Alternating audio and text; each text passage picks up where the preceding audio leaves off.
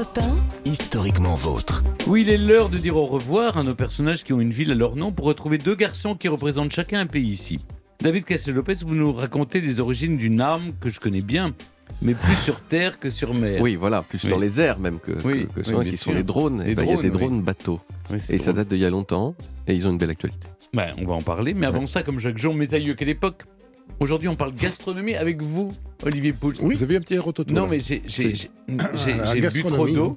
J'ai bu ça. trop d'eau. Trop vite. Je suis potomane. C'est vrai. Vous n'avez pas mangé trop de truffes? On a l'impression que c'est nous les truffes. Non, on remonte au début du XXe siècle, Olivier, pour découvrir une époque, Olivier, où faute de patates, on mangeait des truffes. Eh oui. Alors imaginez, hein, nous sommes dans les années 1910 dans le sud-ouest de la France. En ce mois de janvier, le garde-manger est bien vide. Les dernières pommes de terre ont été consommées. hein. J'ai fait des frites et puis euh, Stéphane euh, de la purée. Euh, et le sol gelé ne donne pas vraiment grand-chose. Alors qu'est-ce qu'on va bien pouvoir se mettre sous la dent? Eh bien la solution, nous allons la trouver pas très loin, dans la forêt, au pied des chênes, là où le sol apparaît comme brûlé et où en grattant un peu la terre, eh bien elle apparaît, la voilà, la tuber mélanosporum ou la truffe noire du Périgord, qui en cette époque se ramasse en abondance dans les campagnes et qui n'a pas encore pris son statut de mets de luxe hors de prix qu'elle a évidemment aujourd'hui. Alors la truffe est consommée par l'homme depuis l'Antiquité, mais elle n'a pas, et loin s'en faut, toujours eu bonne réputation. Au Moyen Âge, par exemple, ce champignon noir était considéré comme maléfique et dangereux, associé au diable. On ne le mangeait carrément pas. Alors, quand arrive-t-elle dans les assiettes? Alors, les premières mentions de truffes servies à la cour remontent à François Ier, mais il est probable que dans les campagnes, on la consommait déjà. Il faut dire qu'elle ne coûtait rien et se trouvait à l'état sauvage.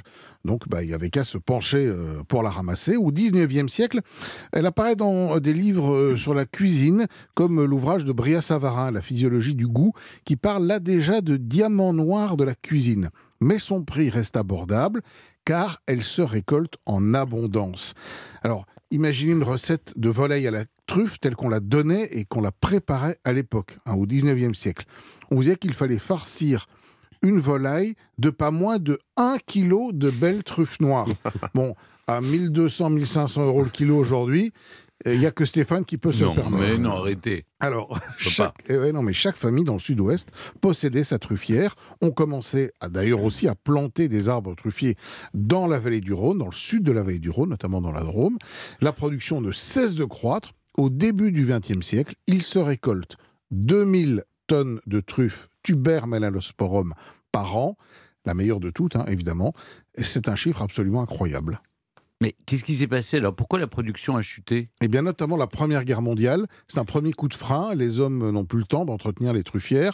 L'exode rural euh, qui désertifie euh, les campagnes accélère encore la baisse de la production. Selon certains spécialistes, la pollution des sols aussi, avec l'essor industriel, pourrait expliquer une chute incroyable des rendements. Je vous l'ai dit, hein, 2000 tonnes au début du XXe siècle. En 1950, la production en France n'est plus que de 12 tonnes.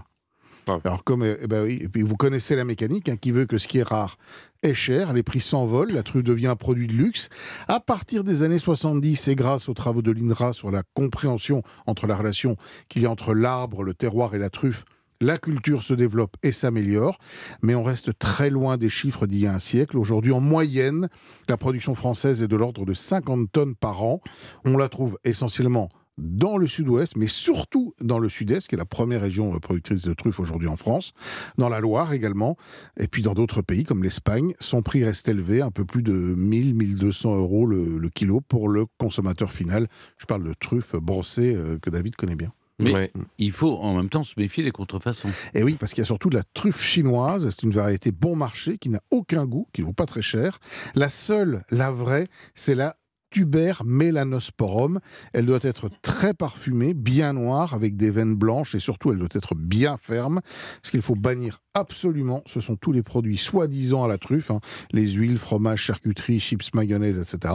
Tous ne contiennent en réalité pratiquement pas de truffe, mais surtout des arômes. Et quand justement on aromatise un petit peu tout ça, ça a un goût très fort. Oui, Donc quand on mettait un kilo de truffe dans, dans de la volaille, ça donnait quel goût exactement? Alors j'ai jamais essayé, Ouais. mais je pense que ça devait être pas mal quand même. Est-ce que c'est pas un peu trop fort même? Alors, euh, c'est vrai que je pense qu'à ces niveaux-là, euh, c'est vrai que croquer dans une truffe, comme on pourrait croquer dans une pomme de terre ou dans une pomme, je pense que ça doit vous libérer euh, beaucoup de saveurs. Mais il y a même des recettes que donnait euh, Auguste Escoffier dans lesquelles on faisait des bouillons aromatisés à la truffe, ensuite on jetait les truffes, on remettait de la truffe fraîche Ah dedans. non. Non, mais c'était incroyable, ça valait rien. Donc euh, c'était comme la pomme de Est-ce terre. que vous pensez que plus la production va, va augmenter, plus le prix va baisser? Alors, on n'est pas encore malheureusement à des à des volumes de production suffisants pour voir vraiment s'écrouler le, le- le prix. Euh, cette année, en plus, il n'y en a pas beaucoup, euh, parce que l'été était un peu sec. Euh, beaucoup de la truffe qu'on mange aujourd'hui en France vient d'Espagne, qui est devenu un producteur majeur, de très bonnes truffes d'ailleurs, de, de Tubermalosporum.